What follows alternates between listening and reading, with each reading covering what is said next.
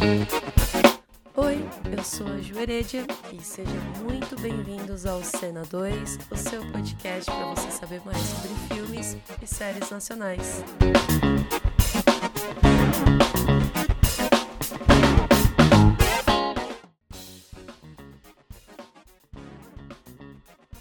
Está começando mais um episódio da Cena 2. E o episódio de hoje é uma super dica não poderia ficar de fora aqui.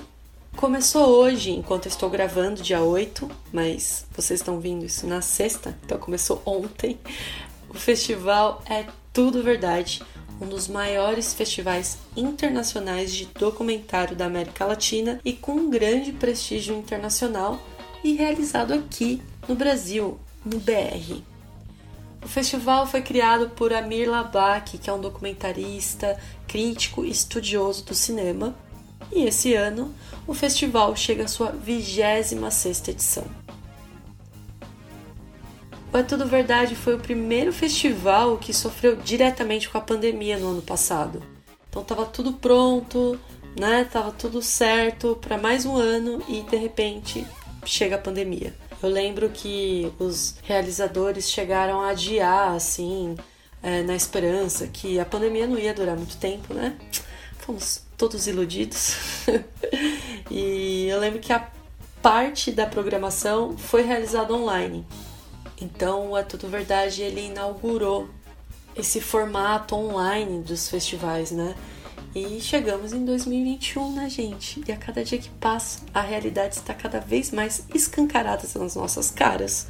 A gente não sabe quando que a gente vai poder ir de fato aos cinemas, né? É, de forma tranquila, ainda mais em festivais. A pandemia veio, a gente não sabe quando ela vai embora, e ela trouxe aí, né, os, os festivais precisaram aí se adaptar com um novo formato e provavelmente, mesmo quando a pandemia acabar, quando esse dia chegar, esse formato ainda vai continuar.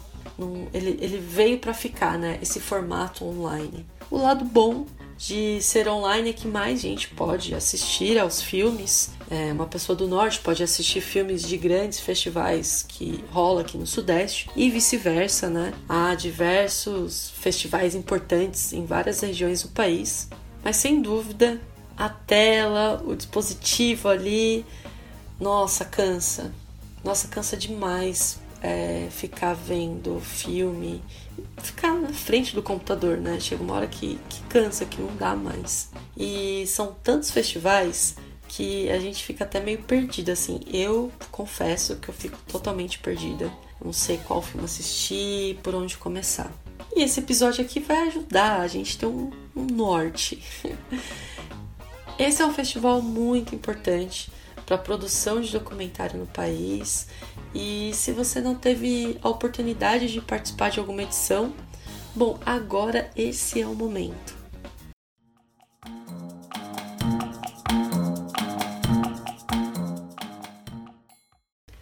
São 69 obras e dentre elas de 23 países, tem 23 países participando da competição e todas as sessões são gratuitas.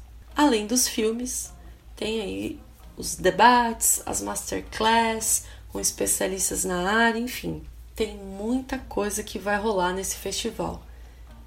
E o episódio eu vou trazer aqui alguns destaques dessa 26 edição do É Tudo Verdade.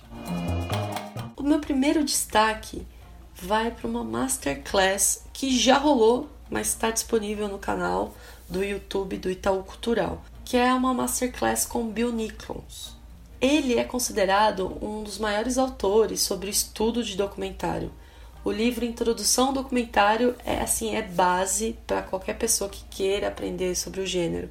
Eu fiquei um bom tempo com introdução ao documentário na minha, na minha bolsa enquanto eu estava na faculdade. É um livro bem importante e ter uma masterclass né, com ele nesse festival, nossa, é uma oportunidade incrível. E o Bill Nichols, ele tá realizando essa masterclass para falar de um, um outro cara aí bem importante, que é o Chris Mark. É, É, o Bill Nicholson vai falar sobre abordagem da realidade, né, do Mark nos seus dois primeiros filmes. Inclusive, um dos filmes do Chris Mark é o La GT de 1962, é um filme que me impactou na faculdade. É um filme que praticamente é um filme que só tem um framezinho de movimento. Esse filme, inclusive, o La GT, ele inspirou um outro filme bem famoso no, nos anos 90. Vocês lembram aí, Os Doze Macacos? Foi inspirado no La GT. Se não me engano, tem no YouTube disponível. É, é assim, é incrível. É um, um filme que fala sobre é, viagem no tempo. O Bill Nichols vai falar sobre essa obra aí tão importante do Chris Mark. Inclusive, o Chris Mark, ele está sendo homenageado também. Dentro do festival tem a 18ª Conferência Internacional de Documentário. Então, Chris Mark aí vai ser um dos protagonistas é, dessa conferência e os filmes dele também estará disponível no dentro do festival.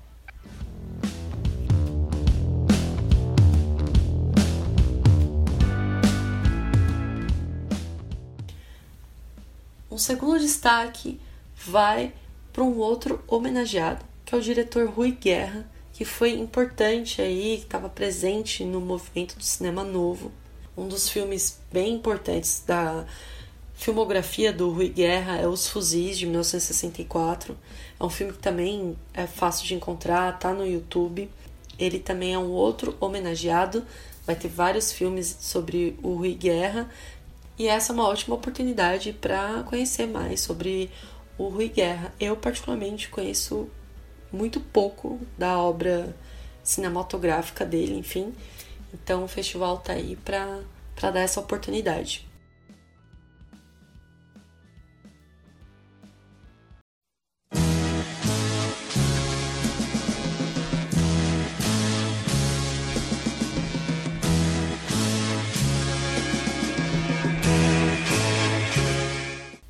Outro destaque vai para uma pessoa muito conhecida. Dentro do festival tem uma sessão chamada Caetano.doc.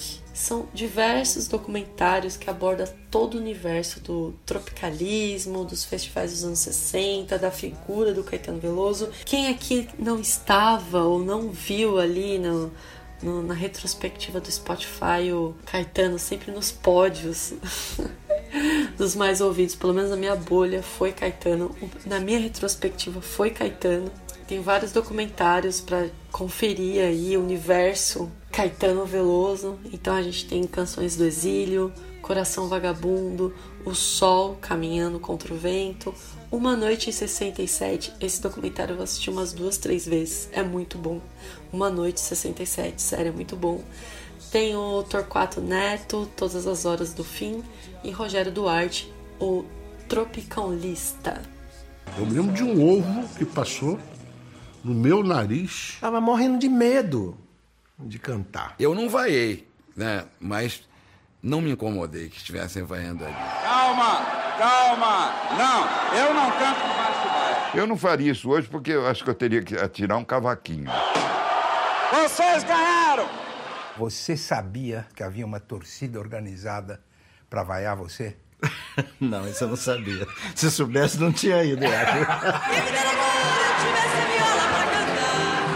As pessoas apostavam. Eu me lembro de gente xingando na rua. Olha, aquele ponteio vai perder. Chico, um boa noite para os telespectadores agora, porque você no palco boa não noite. disse um boa noite assim. Ah, telespectadores? É. Os telespectadores. Eu fui lá cantar com meus smoking e eles estavam lá todos fantasiados e tal. Então, é claro, eu fiquei com a cara de, de, de, de cara de smoking.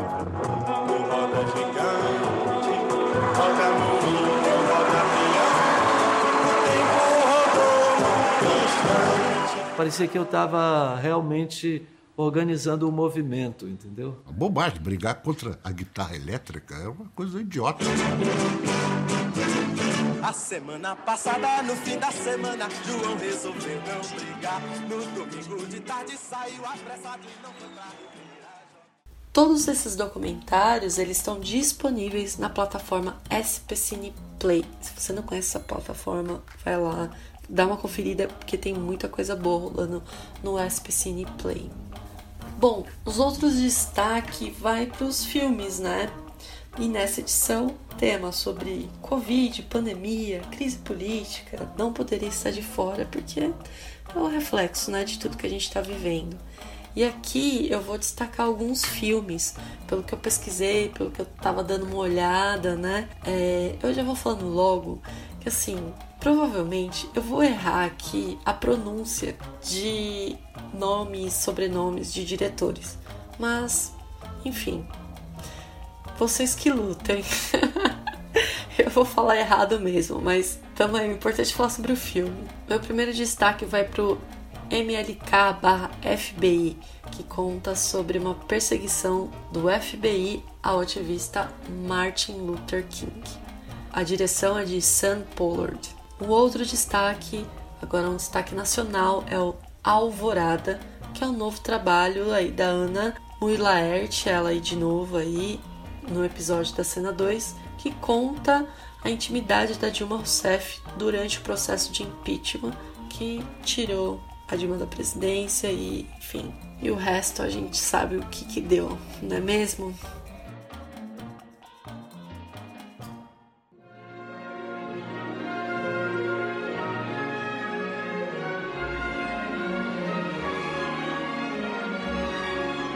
Tudo que nós fazemos tem uma parte que é o presente e tem uma parte que é o registro e a memória histórica desse período. é a nossa versão. É não deixar, sejamos nós os ganhadores ou não, que a versão seja deles.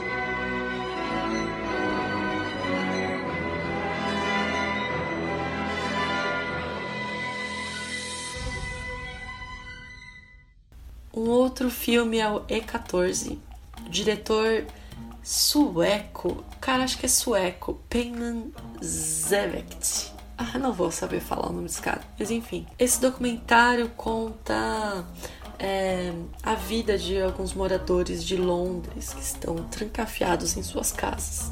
Então ele observa através da, da janela esses moradores. Um outro destaque são Os Arrependidos, do Armando Antonori e do Ricardo Calil, que resgata histórias de grupo de militantes que foram presos e torturados. Máquina do Desejo, os 60 anos do Teatro Oficina, é um documentário aí para contar essa história muito louca do Teatro Oficina, comentário que eu tô curiosa para assistir. A abertura do festival vai para um filme chamado Fuga, Jonas Rasmussen. Eu não vou saber, né? enfim, não sei o nome desse cara, de pronunciar o nome desse cara direito. Mas enfim, A Fuga é um documentário que venceu o prêmio de melhor documentário em Sundance. E para fechar o festival, é um, é, tem um documentário chamado A Última Floresta, é um longa do Luiz Bolognese, que acompanha uma tribo Yanomami.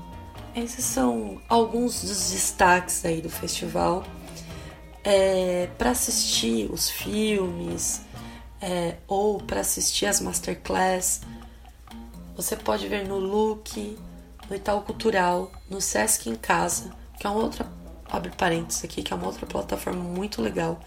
Tem muita coisa boa rolando no Sesc em Casa e no SPCine Play. E além disso, vai ter transmissões aí pelo Canal Brasil. Uma informação muito importante. De novo, toda a programação é gratuita e os filmes ficam disponíveis por 24 horas. Alguns terão reprise no outro dia. E um outro ponto importante são os limites de visualizações. Né? Vai ter sessões que vão ter um limite de mil visualizações e outras de dois mil visualizações. Para que isso? Não sei. Eu acho muita bobagem. Eu acho que tem essa coisa de ai, exclusivo, sabe, para duas mil pessoas. Enfim, poderia ser aberto, né? Tanto faz o número de visualizações. É de graça mesmo, mas quem sou eu na fila do pão nos festivais de cinema? Mas é isso.